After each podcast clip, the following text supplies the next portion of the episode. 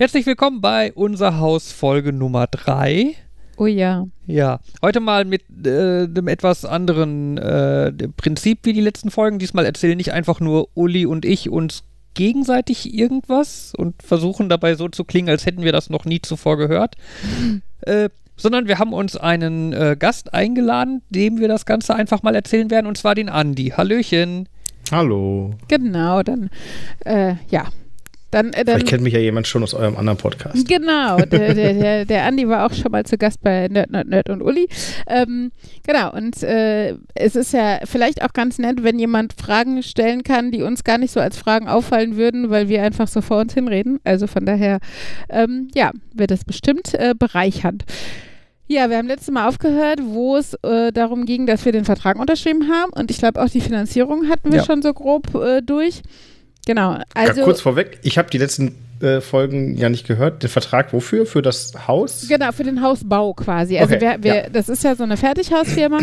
ähm, also man darf nicht Fertighaus sagen, weil es äh, es wird zwar in Fertighausbauweise aufgestellt, aber es äh, unterscheidet sich sehr deutlich im Wandaufbau. Also es ist halt kein, also die Wand ist gefühlt irgendwie doppelt so dick wie bei den meisten Fertighausherstellern, besteht halt komplett aus Holz und Zellulose und so. Also da ist zum Beispiel auch keine, kein Plastik zwischen getackert oder sowas. Ähm, Genau, ist also eigentlich auch, auch ökomäßig ganz, ganz nettes Konzept. Das war gar nicht, also das war äh, ganz netter Nebeneffekt, aber war bei mir gar nicht so der Anreiz. Ich fand die Holzfronten einfach so schön.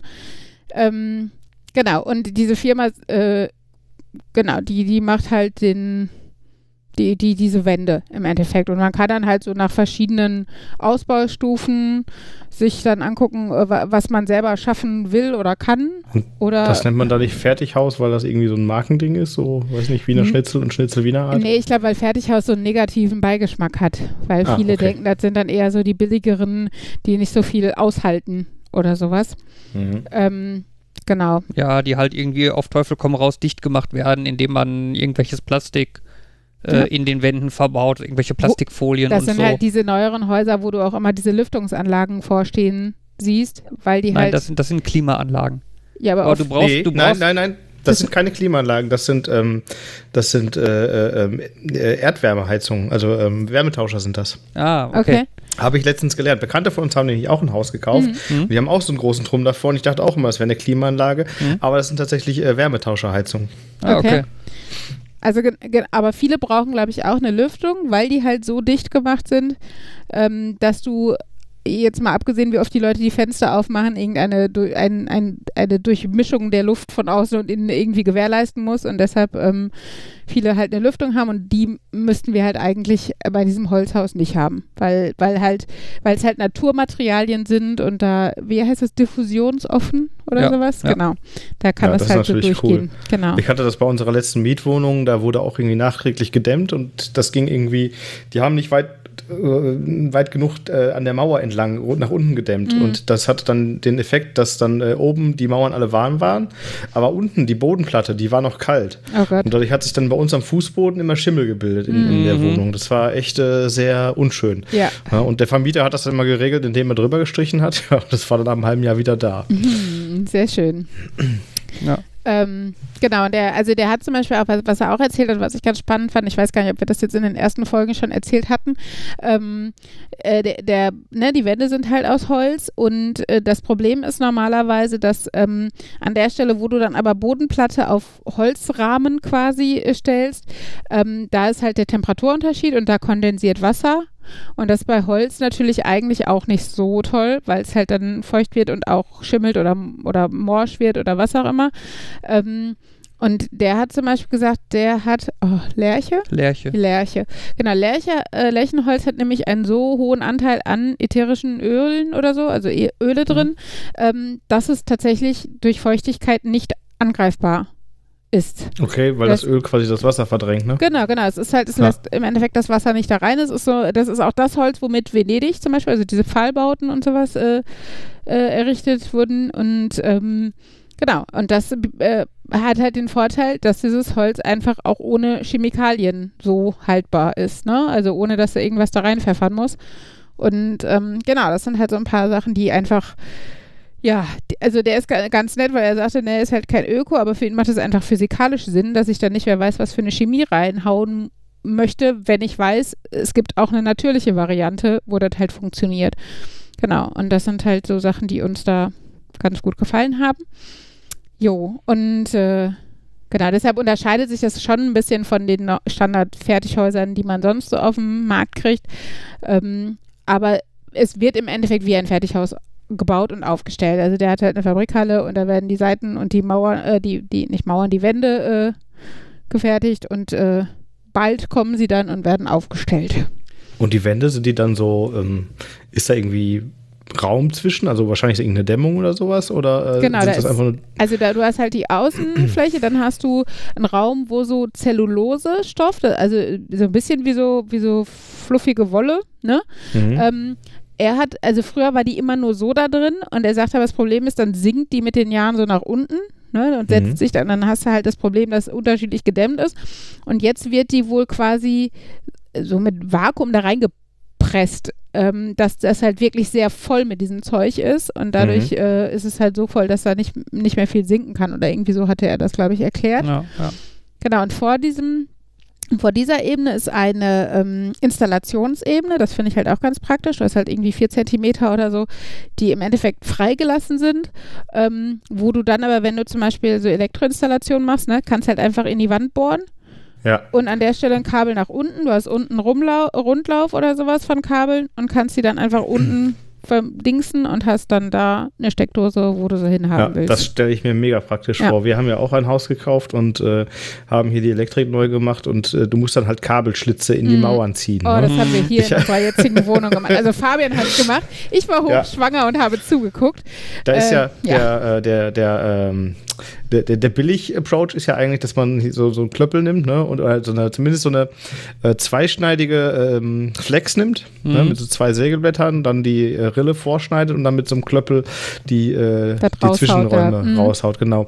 Und äh, Mai. Ich habe einen, einen, einen Kommilitonen ähm, damals von, in, der- in der Uni kennengelernt und ähm, der, der ist äh, selbstständig und ähm, der hat auch kurz vorher äh, gebaut. Mhm. Und das Gute ist, wenn der irgendwas anfängt, der macht keine halben Sachen. Der kauft sich immer das beste Werkzeug für den Zweck. und der hatte, der hatte auch seine Flex und die hat drei Scheiben. Das heißt, die schneidet natürlich den, äh, die Rille frei, aber die Scheibe in der Mitte, die zertrümmert in der Ach, Zeit äh, natürlich das äh, Material da drin. Da kann man einfach immer so quer über die Wand gehen und hat dann einfach die Rille gezogen, braucht dann nur noch Cool. die Kabel reinlegen. Das ist Das ist echt super. Das ist schon die Man- Luxusvariante von Ja. dem Scheißjob. Also das ist schon Man, ganz man, geil. braucht dafür, man braucht dafür natürlich einen entsprechend starken Staubsauger, weil man muss den ganzen äh, Dreck da wegsaugen. Hm, da äh, brauchst du aber auch so ein das war so eine, oder so, ne? ja, ja, das war aber so eine Erleichterung der Arbeit. Ja. Und äh, ich meine, gut, diese, ähm, die, äh, äh, diese Diamantscheiben, die kosten dann auch irgendwie 150 Euro das Stück oder so. Mhm. Und die hast du dann, ich glaube, wir haben zwei Stück gebraucht, verbraucht.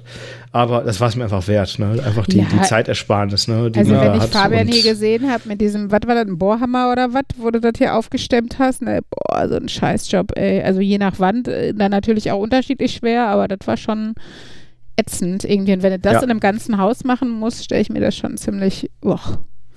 ja, nicht die schönste Arbeit. Ja, genau. Genau, und wir haben halt so eine schöne Installationsebene, ähm, wo man halt dann auch später nochmal oder sowas, ne, wie ich habe immer, also mich nervt zum Beispiel total, wir haben einen Fern Fernseher an der Wand, finde ich einfach eine geile Lösung, gerade auch als wir kleine Kinder hatten und sowas, ne. Ja, aber dann hast du halt immer das Kabelgebamsel oder auch bei Lautsprechern oder sowas, ne. Und sowas dann tatsächlich einfach äh, oben rein in die Wand und unten anschließen können oder sowas, ist natürlich schon echt äh, cool. Also und auch Ja, später das noch. ist wirklich cool. Genau, und äh, außen, äh, also nein, innen, also das, was man, was man, was man sieht, die letzte Schicht der Wand sind äh, äh, Fermazellplatten. Hm. Ähm, das ist wohl so gepresster, äh, also Sägespäne Gips, mit Gips, Gips. und See Sägespäne. Genau, und das Ja. gebrannt. Und äh, also dementsprechend eigentlich auch nur Naturprodukt und äh, äh, hat, hat, hat aber eine enorme Tragkraft. Du kannst irgendwie eine Tonne dranhängen oder sowas. Also es ist so ein bisschen wie halt äh, Rigipsplatten oder so, aber halt die, die eher Öko-Variante. Genau. Das ist ganz Ah, okay, cool, ja, hört sich erst wie Rigips an, aber das ist das doch noch ein bisschen was anderes. glaube ich. Ja, es, es sieht, glaube ich, im Endeffekt so ein bisschen so aus, äh, aber ist halt äh, deutlich stabiler als Rigips. Ja, ganz, ganz lustig, weil er hat uns ein Stück davon mitgegeben, ähm, als wir da waren und sagte, wir sollen uns das mal eine Nacht oder zwei neben das Bett legen, weil das Problem ist, es ist halt ein Naturmaterial und man könnte halt allergisch drauf reagieren, ne? Und dann hast du ein Problem, wenn du in dem Ah, Haus ja, sitzt. So. klar. Ja. Genau, aber das, äh, also sowas finde ich halt auch ganz, ganz nett, dass er einen darauf hinweist, äh, bevor er uns ein Haus baut und dann, ja, schlafen wir zwei Nächte das- und merken, haben ein Problem. Das ist immer das Tolle, wenn man mit Leuten äh, arbeitet, die Erfahrung von dem haben, was Ja, sie tun. ja. Ja. Also das, das war tatsächlich bei dem wirklich, ähm, der stand halt hinter seinem Konzept, der hat das auch selber entwickelt und sich patentieren lassen, also diesen Wandaufbau und so. Und gleichzeitig ähm, hat er hat er auch nicht das Gefühl gehabt, dass der will nur verkaufen. Ne? Der hat also auch Mhm. gesagt, er sucht sich tatsächlich die Leute mittlerweile aus und wenn die Chemie nicht stimmt, dann lässt das halt auch. Und ähm, und genauso, äh, wenn wenn irgendwie ja, also äh, er wird jetzt nicht am ersten Tag einen Vertrag mit jemandem unterschreiben. Er lässt die Leute da erstmal nach Hause mitgehen und das sacken lassen und die sollen alles hinterfragen, was er gesagt hat. Also das hat er uns auch mit den Worten gesagt.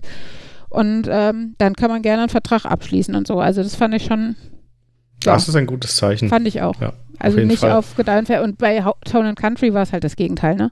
Also Mhm. der hätte am liebsten, glaube ich, am ersten, äh, in den ersten fünf Minuten die Unterschrift gehabt, so ungefähr.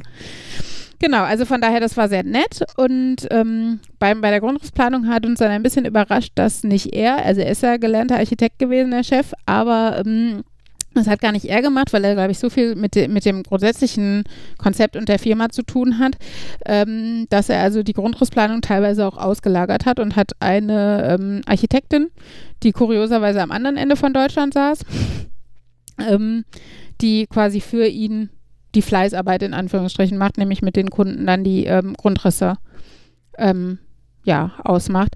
Also die haben super viele Beispielhäuser auf der Internetseite und ähm, es ist aber ähm, alles, was statisch möglich ist, ist machbar so, ne? Also und, und ohne Aufpreis. Also du zahlst halt nicht, äh, egal wie viel hin und her Geschreibsel mit der Architektin du hast, äh, das, ähm, da zahlst du halt nicht mehr für. Zahlst halt höchstens später für die Wände, ne? Also wenn Ich du wollte gerade jetzt, sagen, du musst doch irgendwie nach Fläche zahlen. Du kannst nicht sagen, ähm, nee, nee, du, ja, ich, äh, das, das Haus selber. wir haben den 50 Quadratmeter Preis und äh, wir hätten gerne 200. Nee, Kostet das nein, gleiche. Ja, das wäre schön. Ein Pauschalpreis. All you can, Genau. weiß nicht, live in. All you can so. build. Genau. ja, das wäre doch was. Ähm, nee, das war, ähm, du, du suchst dir schon äh, die, die Außenmaße vom Haus im Endeffekt. Also, ne, wir haben jetzt eins von diesen Musterhäusern quasi genommen, ne, ist halt rechteckig mit so einem Erker dran. Ähm, grob irgendwie 10 mal 8 Meter Außenmaße. Äh, genau. Und dann äh, guckst du halt, was möchten wir für Zimmer und sowas, ne? Und da, also äh, dann wird halt innen quasi geschoben. Der hat aber auch schon, habe ich auf der Seite gesehen oder bei, auf der Facebook-Seite, äh, Leute, die haben zum Beispiel nur den Keller vom vorherigen Haus stehen lassen und haben dann da drauf gebaut, also ihre ganz eigenen Maße gehabt. Oder äh, Leute, die an eine bestehende Doppelhaushälfte ihre Haushälfte dran geplant haben und solche Sachen. Also ähm, ist schon nicht so, also ist nicht von der Stange, ne? Kannst halt alles mitmachen, was du willst mit der Bauweise. Genau, und wir Wie viele Etagen habt ihr da? äh, anderthalb. Also ein Vollgeschoss unten und darüber ähm, Eins mit so schrägen. Genau, mit Schrägen. Also Ja. äh, wir haben auch noch einen kleinen Spitzboden drüber. Und das war zum Beispiel am Anfang direkt der erste Punkt. Wir haben, ähm, man sitzt ja dann erstmal so und denkt, okay, ich weiß grob die Außenmaße und malt dann schon mal für, vor sich hin. Habe ich schon immer gerne mal so Grundrisse gemalt, ne? Und ähm, was wollen wir? Wie wollen wir es aufbauen? Dann habe ich erstmal gedacht, so eine Treppe packst du nach innen, damit du die Räume möglichst nach außen an die Fenster machen kannst und sowas. Und ähm, da haben wir aber zum Beispiel schon falsch geplant in der Hinsicht, er, also der hat halt dann bei diesem Beispielhaus einen Kniestock, also da, wo Schräge auf Wand treffen sozusagen von, ich glaube, äh, 80 Zentimeter oder sowas. Hat uns aber gesagt, je, also man kann es aufstocken, ne? kannst im Endeffekt die Schräge so hoch machen, wie du willst. Also kostet dann jeweils, was weiß ich, 5000 Euro oder so pro 10 Zentimeter, ähm, weil du ja mehr umbauten Raum hast, den du ja im Mhm. Endeffekt bezahlst. Und dann haben wir halt erstmal mit, ich glaube, 1,20 oder was auch immer geplant. Oder noch mehr, 1,30. Ähm, und äh, dementsprechend kann man ja Räume dann ganz anders nutzen. Und er, dann stellte sich aber raus, als es um den Bebauungsplan der Stadt ging, ähm, dass wir zum Beispiel da nur einen Kniestock von, ich glaube, einem Meter dürfen wir jetzt, ne? Haben wir. Genau. Äh, ja, ich, ja, ich meine. Genau. Ähm, genau, also dass uns da schon so ein Limit gesetzt ist, dass wir nur einen Meter hohen Kniestock haben dürfen. Und äh, ja, Aber das, Das ist ja, auch frustrierend, oder? na, das war ja noch ganz am Anfang, Gott sei Dank. Also da haben wir noch Okay. nicht viel geplant gehabt. Das war eher so unsere eigene Planung, die wir ja. von dem, was die auf die, ihren Homepage an den Beispielhäusern so gezeigt haben. Mhm. Und ich meine, dafür, dafür haben wir dann ein steileres Dach genommen. Genau. Also im Endeffekt, äh, so raumtechnisch, äh, da hatten wir genau bei dem 1,20 oder 30er wäre halt eine 35 Grad Dachneigung. Das heißt, das Dach Ach, wäre 38. 38? 38. 37. 38. Okay. Ja, das das Dach wäre Fall halt relativ flacher. äh, also flacher gewesen und Mhm. du hättest die Dachschräge hätte halt höher angefangen, wäre aber dann weiter in den Raum quasi reingegangen, weil das Dach nicht so schnell ansteigt quasi. Genau. Und jetzt fängt das Dach halt ein bisschen weiter unten an, aber geht halt steiler hoch. Also wir haben jetzt halt 45 Grad Genau. Und äh, Dachneigung. Genau, kann man sich halt so vorstellen, 45 Grad ist ja die Hälfte von, von 90 Grad, also die Hälfte von dem rechten Winkel. Das heißt, wenn du einen Meter in den Raum reingehst von der, von der Wand, von der Außenwand unter der Schräge, hast du einen Meter Höhe in dem Moment gewonnen. Also Ich glaube, äh, ich kann mir das ganz gut vorstellen. Ich sitze hier bei mir auf dem Dachboden. Das sieht, glaube ich, ungefähr genauso aus, wie ihr es gerade beschreibt. ja. Mhm. Genau, und ich, also ich meine, Meter finde ich auch noch okay, da kannst du im Kinderzimmer auch nochmal ein Bett unter die Schräge stellen oder da kann man hier, äh, ne, so ein, äh, diese Expeditregale, die alle Menschen im Kinderzimmer, glaube ich, stehen haben, äh, drunter stellen oder sowas. Also es geht schon. Und dadurch, dass es halt dann das Dach einigermaßen steigt, äh, steigt äh, einigermaßen schnell, kann man da dann ein bisschen was drunter stellen.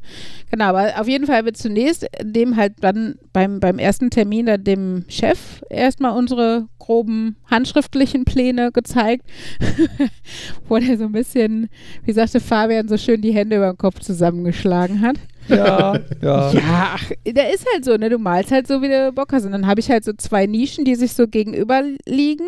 Dann haben halt beide Zimmer, die da dran liegen, wie so ein, wie so ein Wandschrank, ne? Brauchst du nur so Türen dran machen und hast und Regalbretter dazwischen und dann hättest du halt in der Nische einen Schrank.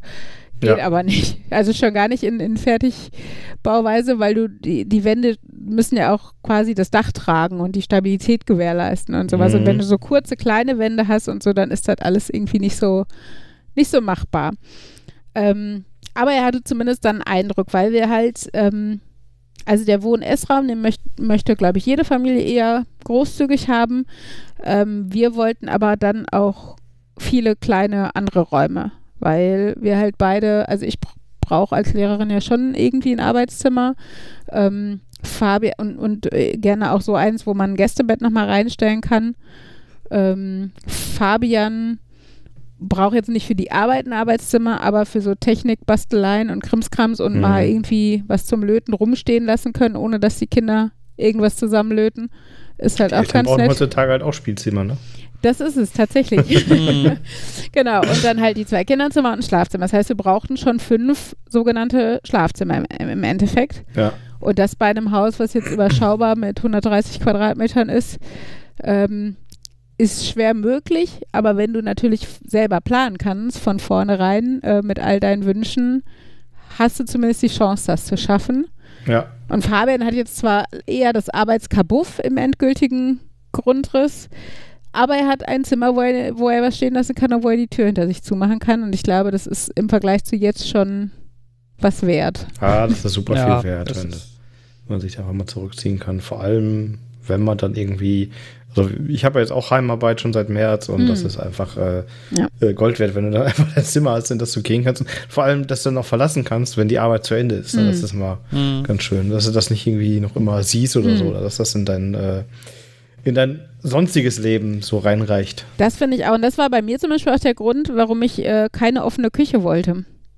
Weil ich finde, Küchen sind immer unordentlich. Es tut mir leid, egal wie sehr man sich Mühe gibt, dass die Arbeitsfläche frei ist oder sonst was, es ist immer, irgendwas steht noch rum oder liegt rum oder ist dreckiges Geschirr oder sonst Wir, irgendwas. wir haben eine offene Küche, das kann man ganz gut mit Beleuchtung regeln. Okay. Also wenn man die Küche dunkel macht, dann sieht man den direkt nicht mehr.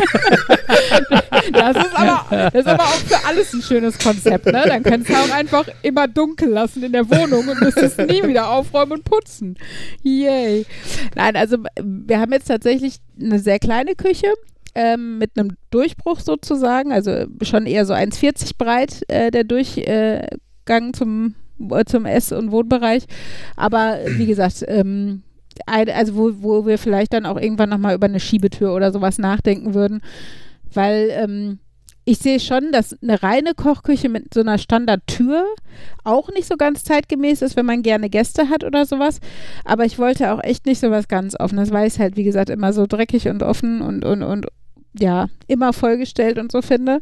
Und wenn man dann abends auf der Couch sitzt, dann, also das ist so, das ist mein Arbeitszimmer in dem Sinne, ich will es nicht sehen abends. ich will eine Tür zumachen können oder zumindest, ja, das ja, so weit ist das so, können. so L-förmig. Das heißt, von der Couch aus siehst du die Küche. Mm. Ist das auch kein Problem. Na, dann, dann geht es ja noch. Dann habt ihr das auch schlau gelöst. ja, praktisch. Ja, ne, also es gibt, klar gibt es natürlich auch so Sachen, aber wenn man es halt von, von, von ganz vorne selber planen kann, dann, ähm, ja, war das, obwohl ich das früher immer wollte, eine offene Küche, aber so, wenn man selber dann tatsächlich einfach mal ein paar Jahre eine Küche selber genutzt hat und Kinder hat und so, dann ändern sich auch manche Ansichten, sag ich jetzt mal. Ich meine, wir haben ja schon insgesamt auch ein bisschen in die Richtung Zukunft schon mitgeplant. Ich meine, in dem Haus, da werden wir ja hoffentlich viele, alt viele, viele Jahre drin wohnen. Mhm. Äh, irgendwann werden die Kinder mal ausziehen, gehe ich mal von aus. Ja. Ne? Äh, und dann haben wir halt auch schon in die Richtung überlegt, dass dann wahrscheinlich eins der Kinderzimmer dann zu meinem Arbeitszimmer werden Mhm. wird oder so. Und dann kann mein Arbeitszimmer, weil das im Moment, also äh, es ist äh, am Schlafzimmer angeschlossen. Durch, also Schlafzimmer ist das Durchgangszimmer zu Fabians Arbeitszimmer. Okay, genau, ja. weil dann kann das nämlich später irgendwann äh, Ankleide. so Ankleide. Mhm. oder Jetzt so. muss Ja, ich nur noch meine Kinder loswerden. Dann habe ich eine Ankleide. Wir hatten kurze Zeit auch ein Ankleidezimmer. Das ist sehr schön. Hm, das glaube ich. Ja. Bis dann der Kleine irgendwann so groß wurde, dass wir gesagt haben, ach komm, ja, der braucht jetzt auch ein eigenes Zimmer. Und dann äh, Ja. Also ich finde auch, die das Schränke ist in schon unser das, Schlafzimmer gestellt. das und, äh, genau, unwichtigste ist er da eingezogen. Zimmer. So, ne, das schon. Ja, auf jeden Fall. Aber- also, da gehst du zweimal am Tag rein und dann wird, äh, Ja, äh, und es lädt halt, das, ne? es lädt ja auch ein dazu, Kram zu horten und unordentlich zu sein und so, weil man halt wieder mal die Ja. Tür zumachen kann, ne? Das ist, äh, also wir hatten es bei unserem, bei meinem ersten Grundrissplan hatte ich auch eine Ankleide sogar drin. Ähm, da war die halt unter der Schräge, da war das aber halt möglich, weil die Schräge 1,30 hoch war, so, ne?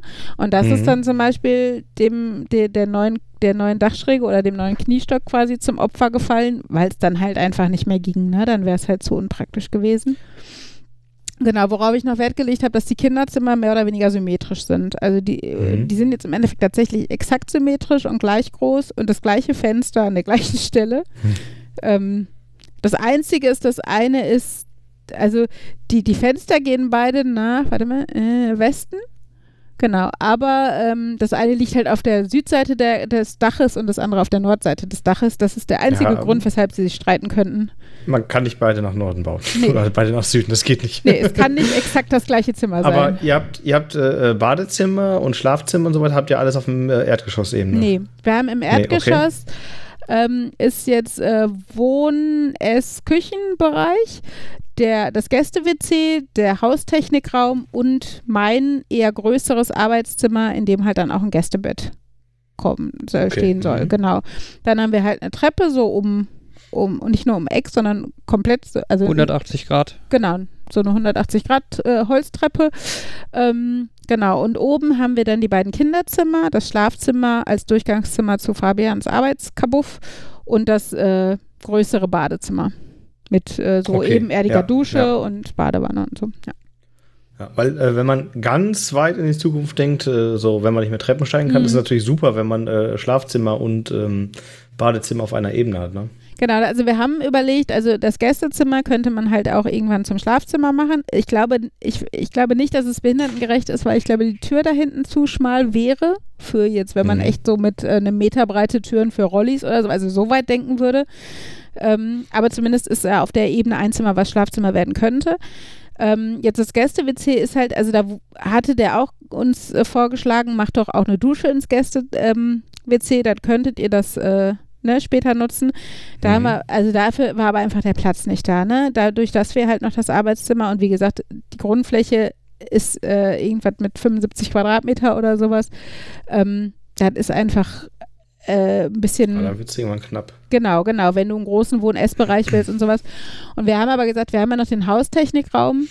Wenn es wirklich mal so weit kommen sollte, dass wir aus der Not heraus in, in Anführungsstrichen äh, auf einer Etage leben wollen oder müssen, ähm, dann kann man in dem Haustechnikraum, gerade weil er ja auch die Technik und die Wasseranschlüsse und so alles in diesem Raum schon sind, kann man nochmal Mhm. eine Dusche nachrüsten oder sowas, ne?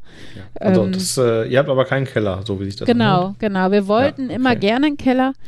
Einmal natürlich Stauraumgründe oder sowas wie Mhm. ein Toberaum für die Kinder. Vor allen Dingen aber wollten wir eigentlich ein Kellerkino.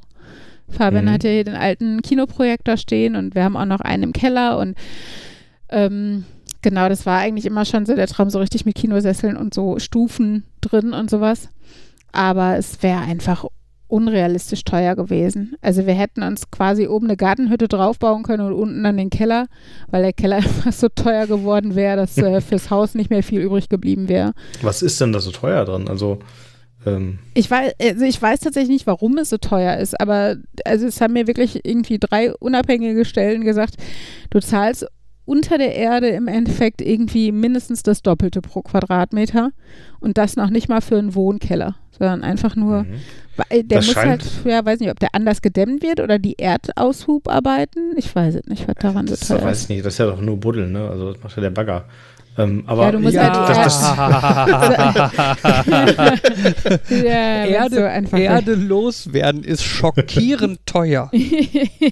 Also ja, alleine, generell alleine, Dinge, Dinge der, loswerden ist teuer. alleine der Posten, wenn ich da an unseren Kostenvoranschlag denke, um allein die Erde für die Bodenplatte die ja wegzubringen. jetzt, weiß nicht, nicht mal ein Drittel davon ist. Also ich weiß nicht, wie Ja, viel. aber ich glaube, allein die Erdentsorgung ist irgendwas im Bereich von 8.000, 9.000 Euro. Ja. Nur bei der Boah. Bodenplatte. Ja.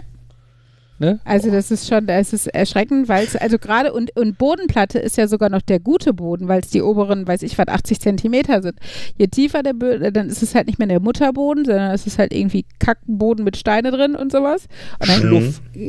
Okay. Schluff. aus, dem, aus dem Bodengutachten weiß ich, das ist Schluff. Okay. Konnte, und, konnte man das nicht bei eBay Kleinanzeigen einstellen, hier so äh, also Erde Mutterboden, zu verschenken? Mutterboden versuchen tatsächlich immer noch mal Leute, irgendwie auch so Facebook Marketplace oder sowas, irgendwann Ja. loszuwerden. Aber äh, bei dem, also selbst da ist es, glaube ich, schon schwierig, aber bei diesen Aber, Schluff wobei das klappt. Ich habe auch ein paar Kubikmeter Mhm. letztens hier äh, ausgehoben. Die äh, hat auch jemand abgeholt. Ja, okay, also das geht, aber wie gesagt, das geht noch, weil den kannst du halt wirklich auch nutzen und da nochmal was drin anpflanzen. Deshalb haben wir zum Beispiel unseren Erdhaufen auch noch neben dem Grundstück liegen, weil ich wollte für die Kinder irgendwann mal so einen Kletterhügel mit Rutsche dran und sowas, ne? Und Mhm. da haben wir gesagt, ja, dann schmeißen wir jetzt nicht die Erde von der Bodenplatte weg, weil es ist halt gute Erde und kaufen dann in einem Jahr neue, da wären wir schön blöd.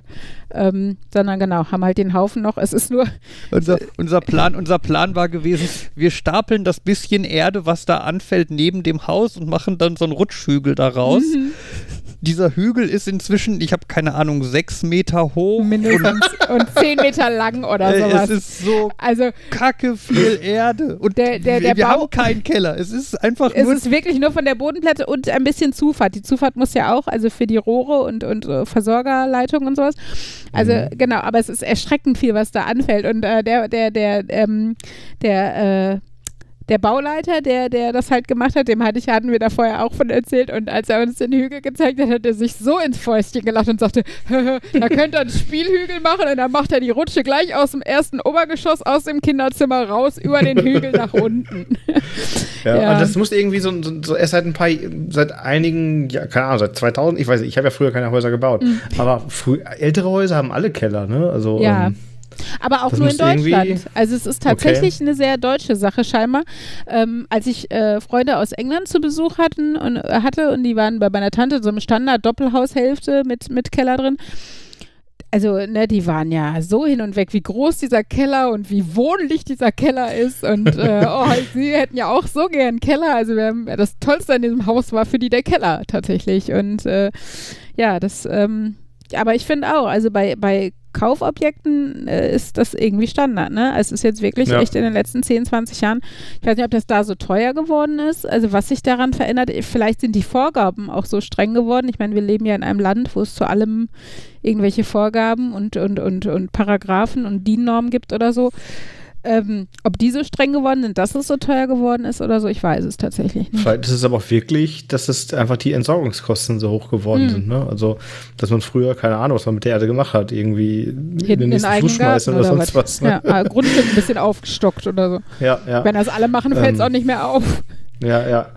Das ist ja auch oft, wenn du irgendwie in, in, in, äh, bei Altbauten irgendwie im Garten ein bisschen buddelst, dann findest du da nicht selten irgendwie Bauschutt oder sowas, mm. ne, den die dann irgendwie ver mm. vergraben haben, weil sie den irgendwie über hatten von der Baustelle oder ja, sowas. Ne, also.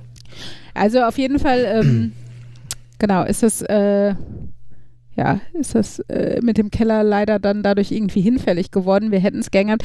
Im Nachhinein denke ich so ein bisschen, es ist halt eine Einladung, auch wieder Kram zu horten. Ich meine, wir tendieren da beide zu, Fabian und ich, und mit Kindern sowieso, ne? Weil du, ich habe ja jetzt auch schon alle Kleidergrößen irgendwie äh, auch bis, äh, weiß nicht, bis Henry 18 ist so ungefähr, weil, weil wir auch immer von Bekannten oder Verwandten irgendwie was kriegen. Ähm, ganz zu schweigen von, weiß ich was, Skiern und, und Zelten und Weihnachtsdeko und was man halt so hat. Ähm, aber wie gesagt, es ist halt auch sehr einladend, das dann zu lagern, wenn man so einen Keller hat. Und ich glaube mhm. tatsächlich, ähm, äh, ist, ist es äh, gar nicht so schlecht, sich selber so ein bisschen zu verpflichten, ähm, das, äh, das etwas geringer zu halten und dann nur den Spitzboden zu nutzen und ein bisschen Hauswirtschaftsraum oder sowas. Ja, wir werden sehen. Ähm, aber, also ich meine, Gartenhütte stellt man sich ja eh auch hin, wo das Bobbycar und die Blumentöpfe dann drin sind oder was auch immer, das schon. Aber ähm, genau, der Keller ist es dann halt nicht geworden. Und dann haben wir halt auf jeden Fall mit den Ideen, die wir hatten, ne, dass wir halt zwei eher kleinere Arbeitszimmer, zwei Kinderzimmer und sowas wollten, ähm, uns gemeldet. Aber es hat schon geholfen. Der ähm, Chef hatte uns mit knappen Worten gesagt, was so äh, zumindest, also was an den Plänen, die wir hatten, schon mal falsch gelaufen war. Ähm, zum Beispiel im Untergeschoss äh, sagte er, braucht man relativ mittig äh, ein paar Wände. Ne, mhm. damit also äh, damit da irgendwas für die Statik ist. Ja, damit quasi der, äh, der, der Boden der ersten der Etage Ober quasi genau. drauf liegen kann. Genau, dass du ja. da irgendwas hast, damit nicht die kompletten achten Meter von links nach rechts quasi äh, mit einem Balken gehalten werden muss, sondern dass du da was hast, wo diese Balken drauf abgelegt werden können. Genau, das war einmal der Punkt. Und im Obergeschoss hat er gesagt, ähm, braucht man auch einen großen Wandeinteil, der quasi unterm Giebel liegt. Ne? Also das, ja, äh, genau, da wo also der, der, die Dachmitte ist, ähm, dass da drunter im Endeffekt auch die ähm, äh, zumindest einige Wände. Also natürlich nicht komplett auf ganze Strecke, aber ähm, ein paar Meter Wände sollten da schon so drunter liegen. Und mit der Angabe habe ich mich dann nochmal so dran gesetzt. Und es ist tatsächlich so gewesen, dass wir an diesem Plan relativ nah dran geblieben sind, den ich dann gebastelt habe. Also da wurde nochmal ein bisschen was verschoben und, ne, also so Sachen, so Feinjustierungen.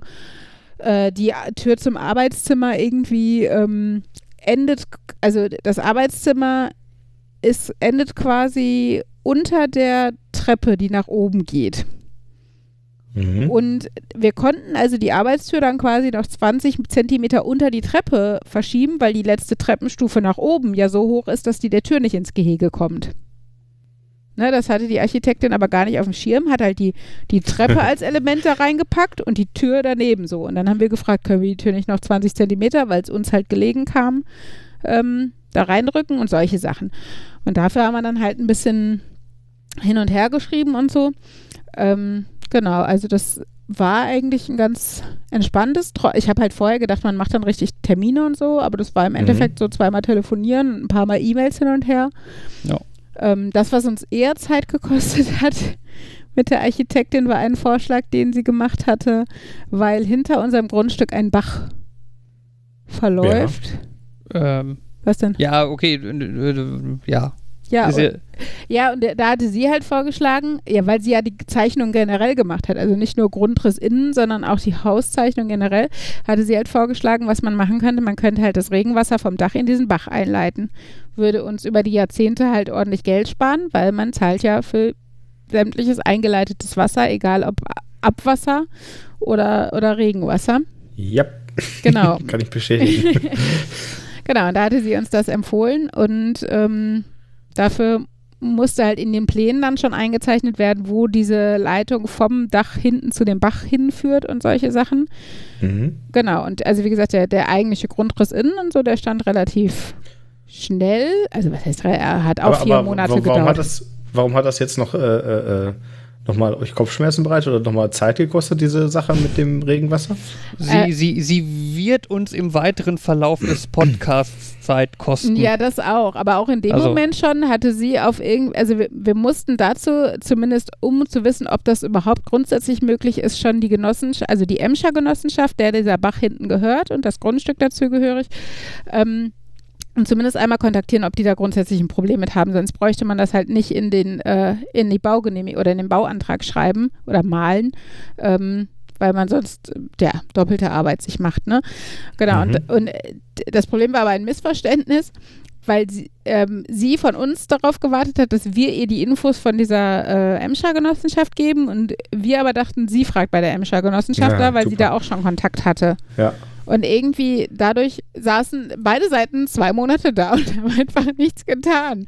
Das ist super ärgerlich im Nachhinein. Ja. Ähm, genau, aber wir haben uns seitdem tatsächlich angewöhnt, am Ende von E-Mails oder, oder Briefen oder was auch immer nochmal hinzuschreiben. Ähm, wir erwarten dann Ihre Antwort zu dem Thema oder wir kümmern uns da und darum und Sie dann da und darum und verbleiben so, ne? Also damit einfach Mhm. nochmal klar zusammengefasst ist, ähm, wie unser Stand der Dinge zumindest in dem Moment ist, damit die Leute dann auch im besten Falle darauf reagieren können, wenn wir das falsch verstanden haben. Genau, das war äh, ein bisschen ärgerlich. Äh, später, je mehr Planung da noch zukommt, desto äh, schöner wird das noch mit der Emscher Genossenschaft. Dazu können wir dann irgendwie in den nächsten Wochen nochmal was erzählen, wenn nämlich dann ähm, der Bauantrag irgendwann bei der Stadt gelandet ist. Aber so war dann tatsächlich erstmal so die Grundrissplanung mit der netten Architektin und wie gesagt, das äh, ja, hat natürlich die Vorfreude nochmal ein bisschen gefördert, weil man dann halt auch so, ja, sich schon mal deutlich konkreter vorstellen könnte, wie dieses Haus dann für uns aussehen würde. Man hatte ja Mhm. vorher eher so die Mustergrundrisse, ne? Zwei Kinderzimmer, ein Schlafzimmer, dafür schön groß und so. Wo mir aber immer halt gefehlt hat, so wo ist mein Arbeitszimmer und äh, ich will das und das. Und wir hatten halt auch das Problem, dass die Ausrichtung des Grundstücks also eine sehr andere war, als sie so bei Standard ähm, ist, weil wir in zweiter Reihe bauen und man kommt auf das Haus zu. Und es ist aber auch gleichzeitig die Sonnenseite, also gleichzeitig, man kommt quasi durch den Garten aufs Haus zu. Mhm. Genau, und das ne, ist ja auch nochmal was, weshalb man halt nicht so ein Haus von der Stange will, weil da hast du halt auf der einen Seite den Eingang und auf der Rückseite die Terrasse. Und das wäre bei uns, egal wie ich das Haus gedreht hätte, Blödsinn. Also Habt ihr da noch eine Garage? ähm, noch nicht geplant. Ähm, Okay. wir, du musst ja, wenn du ein Haus baust, ich glaube 1,4 Stellplätze oder sowas mindestens. Ich glaube pro Familie 1,4 Stellplätze oder sowas haben heutzutage, wenn du eine, eine Wohnung oder ein Haus baust. Total absurd, ne? Also, ich meine, was ist denn, wenn man kein Auto haben will?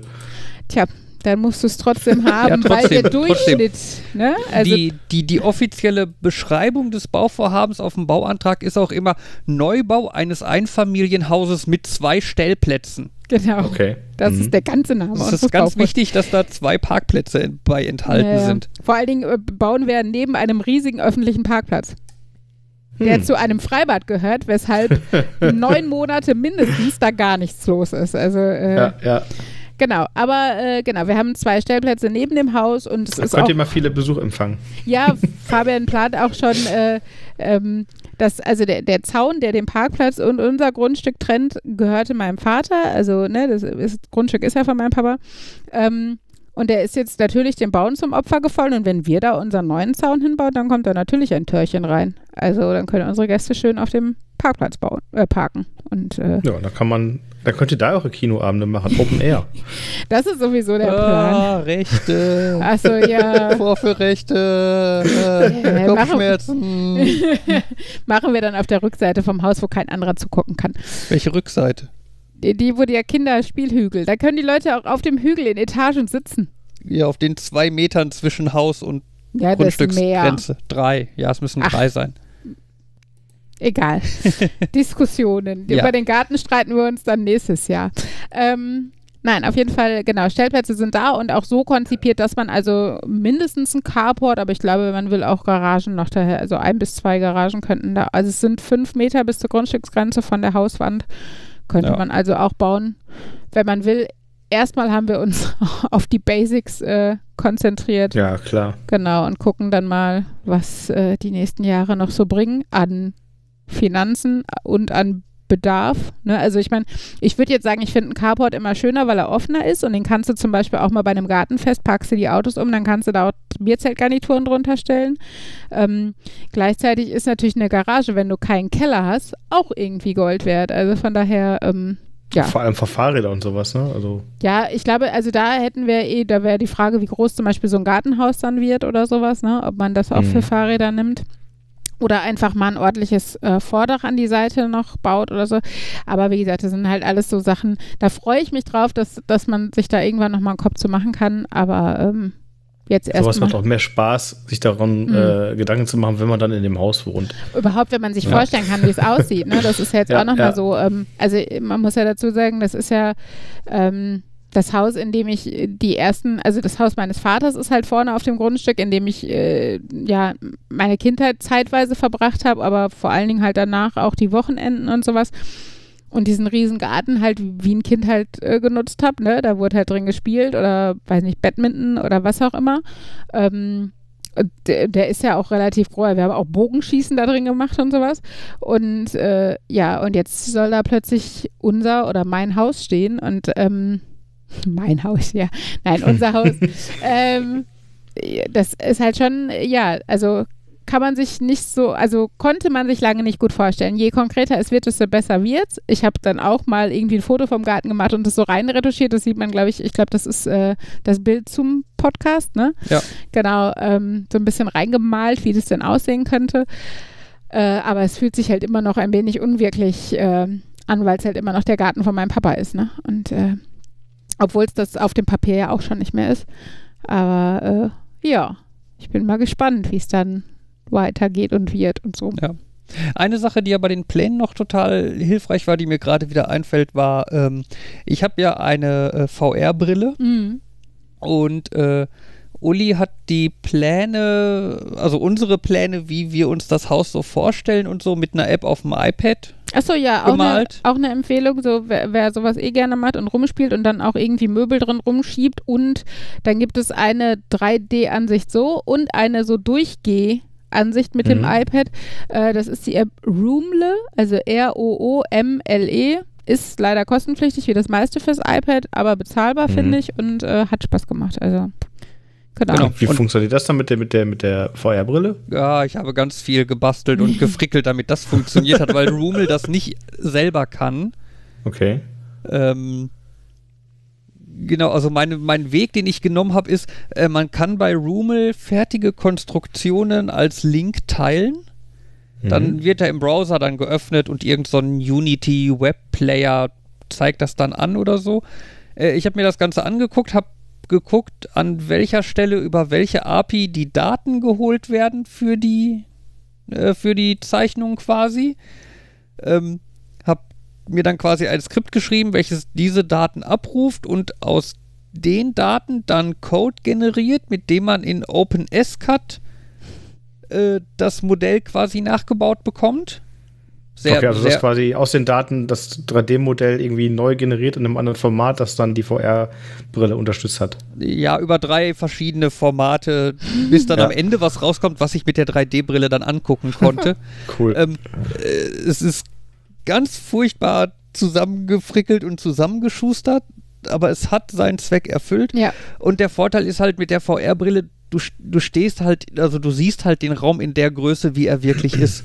Hm. ja. Ne, so Sachen wie, äh, keine Ahnung, mein kleines Arbeitszimmerchen mit der Dachschräge oder so, da ist es halt unheimlich hilfreich, wenn man da einfach drin stehen kann Mhm. äh, und gucken kann, wie groß ist das denn jetzt wirklich. Ja, weil auf dem Grundriss guckst du es dir halt auch an und klar, es ist im Endeffekt der kleinste Raum auf der Etage und du denkst, ja, wie winzig und drinnen stehen ist dann aber dann vielleicht nochmal was anderes. Klar ist der immer noch nicht groß, aber du hast ein besseres Gefühl dafür, wie könnte ich jetzt hier ein Regal hinstellen oder, ne, also wie überhaupt wirkt der Raum. Mhm. Ähm, das ist schon eine ganz nette Spielerei auf jeden Fall. Das war ganz Das cool. ist das äh, noch nicht irgendwie äh, äh, äh, weiß ich nicht, das, das klingt nach einem guten Geschäftsmodell. Mhm. Stell dich schon mal in das Haus, was du äh, mal äh, bald bauen wirst. Gibt es auch, glaube ich, schon, aber das Ganze dann halt mehr so Richtung ähm, Enterprise-Bereich ausgerichtet. Ja, also dann mehr so im Sinne von, kaufe diese Software, um deine Kunden mm. äh, ihr zukünftiges Wenn Haus sehen so zu lassen. Town and Country mm. mit viel Geld bist und dann sollen die Kunden Blut lecken, dann zeigst du denen wahrscheinlich sowas. Genau. Also, das okay, ist aber halt verstehe, halt nichts, ja. was ich als Privatperson dann irgendwie nutzen kann. Ne? Und dann, mm. dann ist dann halt auch noch meistens dann irgendein Editor bei, den halt nicht äh, ohne das jetzt böse zu meinen, den Uli dann nicht mal eben bedienen kann. Hey. ja. Nein, du weißt, wie ich es ja, meine. Ne? Rumble ist halt dafür gemacht, dass halt das ist Laie da schön per Drag and Drop irgendwelche genau, Wände malen kann. Du ziehst die Wand einfach ja. länger und dann ist sie länger und du musst nicht irgendwie mhm. in irgendwelchen Schaltflächen Werte eingeben oder sonst irgendwas. Also ja. Ja, ja, nee, ja. das stimmt schon. Also da war ich dann mit meiner Lösung schon ganz zufrieden. Obwohl ich sagen muss, wer keinen Fabian zu Hause hat, also hier bei so einer App wie äh, Roomel oder so, ähm, diese, diese diese 3D an, also da hältst du halt das iPad so vor dich und kannst unten mit den Daumen äh, links, rechts, oben, unten steuern und so. Das hat schon ein ganz nettes Feeling. Also das, das gibt mhm. auch schon mal einen ganz netten Eindruck davon. Ist natürlich nicht das gleiche, wie wenn du wirklich so das Gefühl hast, ich kann jetzt die Hand heben und die Decke anfassen. Aber ähm, wie gesagt, für Leute, die nicht unendlich viel Geld oder einen Informatiker zu Hause haben, ist das auch eine schöne Möglichkeit. Und äh, jetzt habt ihr die Planung fertig. Wie geht es dann jetzt weiter mit den Plänen? Ja, ähm, genau. Wenn äh, die, diese wunderschönen Pläne, ähm, da gehörte halt der Innengrundriss war ja eher für uns das Interessante, aber ähm, das, was für die Stadt natürlich interessant ist, ist halt generell auch die Größe des Hauses und Querschnitte und an welcher Stelle auf dem Gelände das dann stehen soll. Und diese 97 Millionen Zeichnungen plus 97 Millionen Formulare ähm, in hat, fünffacher Ausfertigung. Genau, hat die Architektin uns dann in fünffacher Ausführung zukommen lassen. Also einfach fünfmal ausgedruckt. Ja, und schön zusammengeheftet. Aber einfach ja. ausgedruckt, das sind halt auch so geile, so DIN was ist das? Äh, zwei, weiß nicht. Aber auf jeden Fall größere Pläne, die du so dreimal ausklappen kannst aus ja, der glaub, Mappe. Ich glaube, irgendwas davon ist auch irgendwie so Doppel-DIN A3. Ja. Irgendwie so DIN A3 zweimal an, nebeneinander, also längs so, äh, genau, nebeneinander. Sehr lange Fall, also so ein bisschen wie der Playboy für Architekten oder sowas zum Ausklappen. ähm, genau, und äh, diverse Formen, wie gesagt, hier zu diesem, äh, diesem, dieser Einspeisungsantrag, dass wir das Regenwasser da hinten einleiten können und was weiß ich, äh, ähm, aber auch, dass wir die Stellfläche für die, äh, die Stellplätze für die Autos drin haben. Für jedes Ding muss ja dein, dein eigenes Formular dann noch zukommen. Wir mussten dann 97 Mal unterschreiben in jedem dieser Anträge. Ähm, und drei haben wir dann, glaube ich, weiter an die Stadt geleitet. Einer ging zurück an die Hausbaufirma und einer ist jetzt bei uns hier. Genau, und ähm, das war dann das, was an die Stadt Bottrop ging, ähm, im, was sich so gemein als Bauantrag bezeichnet. Mhm. Genau. Und dann ging das große Warten los.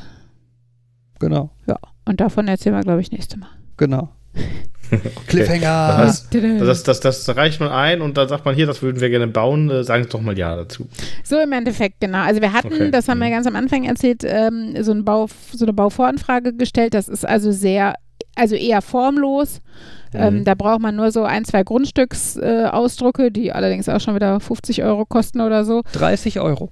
Ja, gut. Die, die, die Erstellung dieser Ausdrucke kostet, äh, also du hast Druckkosten und quasi Arbeitszeit des Beamten.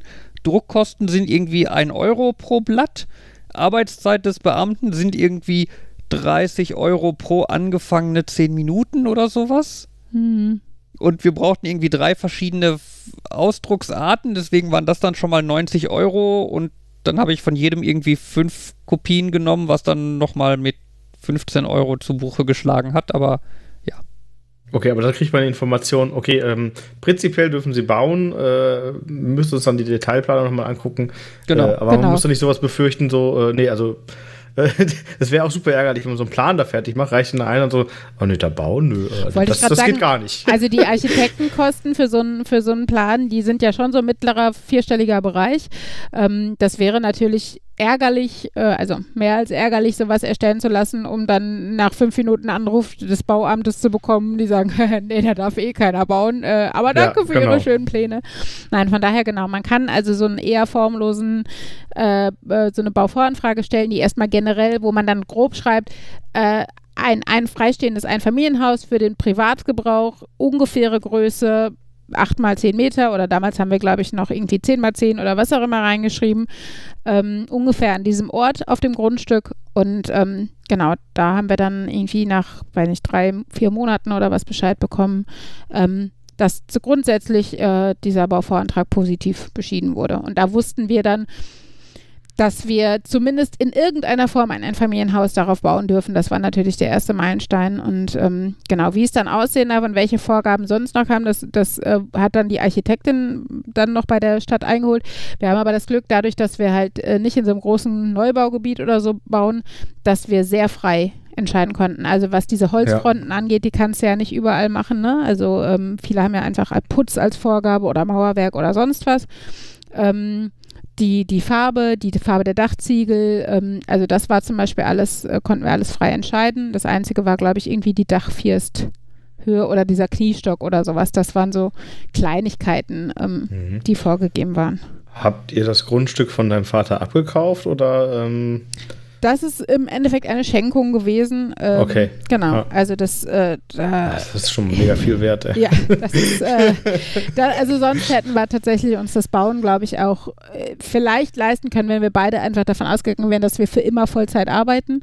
Aber ja. jetzt mit zwei Kindern und ich in Elternzeit und so wäre es einfach überhaupt nicht möglich gewesen. Es ist auch mega teuer. Ja, im Ruhrgebiet das, überhaupt ein Baugrundstück zu finden. Also ich glaube, ja, das ist fast noch mehr als der eigentliche Wert des Grundstücks wert ist. Also das aber, ist, aber ja. auch Kauf ist einfach so teuer geworden. Mhm. Ne? Also das ist äh, echt unglaublich. Also wir haben doch Glück gehabt mit unserem Haus, mhm. dass wir noch äh, für unter 200.000 gekauft haben. Das ist krass, ja. Für eine, also irgendwie 190 haben wir mhm. bezahlt für eine äh, für ein rein Mittelhaus, mhm. ne? wo ich auch immer gedacht habe, nee, rein Mittelhaus möchte ich nicht, ist mir zu klein, ich möchte Wie lieber Doppelhaushälfte am besten. Wir haben jetzt äh, hier 100 Quadratmeter. Okay. Plus Keller. Mhm, ja, ne? Also nochmal plus 25 mhm. Quadratmeter Keller. Und äh, das ist völlig okay. Also, mhm. ähm, ja, aber das ähm, ist, also sonst, wenn man so an die Zechenhäuser denkt, die dann eher so 70, 80 Quadratmeter ja, haben das dann, und so. Das, das ist, ist, schon wesentlich kleiner, genau. Ja. Und äh, es ist auch einfach relativ großzügig noch. Ne? Und wir haben für ein Reihenhaus auch noch einen relativ großen Garten. Ne? Mhm. Wenn man so äh, heutzutage Reihenhäuser sieht, so Neubauten, die mhm. haben ja nur so einen Briefmarkengarten. Das mhm. ist echt nicht groß, was du ja. da hast. Ne? Ja, ja, wo das Wohnzimmer manchmal größer ist als der Garten. Ja, das genau, ist, genau, äh, genau. Also sagen wir so, ich war an einem Punkt, wo ich gesagt hätte, das hätte mir auch gereicht. Ähm, dass wir natürlich jetzt ein freistehendes Einfamilienhaus in Holzoptik im Ruhrgebiet bauen, ist einfach ein Sechser im Lotto, kann man das nicht sagen. Das ist echt cool, ja, ja, auf jeden also Fall. Also das ja. äh, hätte ich mir auch selber nicht träumen lassen, wenn nicht mein Papa und mein Onkel so äh, generous gewesen wären und wenn wir nicht das Glück gehabt hätten, dass es generell möglich ist, weil uns zum Beispiel am Anfang auch gesagt wurde, mein Onkel hat vor, 30, 40 Jahren den Antrag auf Bauen in zweiter Reihe gestellt und da wurde es negativ beschieden. Mhm. Ähm, es wurde dann aber bei den Nachbarn in zweiter Reihe gebaut und deshalb konnten sie uns das jetzt nicht mehr verweigern. Das war das Nette. Ja. Also deshalb hatten wir halt Glück.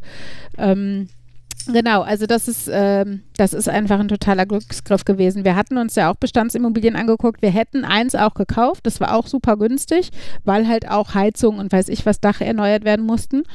Ähm, aber da waren wir sogar unter den letzten zwei oder drei äh, Familien, haben aber dann den Zuschlag halt nicht bekommen, sonst wäre es das geworden. Und das dann halt dementsprechend auch schon vor fünf Jahren oder sowas. Aber ähm, ja, es ist halt. Es ist halt äh, gerade im Ruhrgebiet, aber ich glaube insgesamt einfach der Wohnungsmarkt, weil die Zinsen so niedrig sind, ist unglaublich uch, abgegrast ja. und sowas. Ja. Und dementsprechend, wie gesagt, Grundstück äh, im Ruhrgebiet ist, glaube ich, fast genauso schwer wie ein Haus. Und ähm, ja, Gut, dass wir das Problem dann jetzt nicht mehr haben, suchen ja, zu müssen ja. zumindest. Jetzt müssen wir nur noch warten. Genau, jetzt müssen wir nur noch genau. hoffen, dass da auch irgendwann ein Haus steht und nicht nur ein Grundstück, sonst äh, wird es kalt. Genau. Jo. So. Ja gut. Dann, äh, äh, danke, dass du dabei warst, Andi. Das, ja, äh, vielen genau. Dank, dass ihr mich äh, eingeladen habt. Jo. Ja. Genau, und äh, wir gucken mal, wann es weitergeht. Genau, und dann wenn, wenn, es dann weitergeht, dann äh, erzählen wir von dem Bauantrag und was für lustige Sachen dabei passieren können. Yeah. Im Nachhinein lustig. Im Nachhinein lustig. So. Ja, auf ja. jeden Fall unterhaltsam. ja, ja, vielleicht auch lehrreich für den einen oder anderen. Schauen wir mal. Ja. Gut, gut, gut. Dann äh, so. erstmal auf Wiedersehen. Macht's gut. Tschüssi. Tschüss. Tschüss.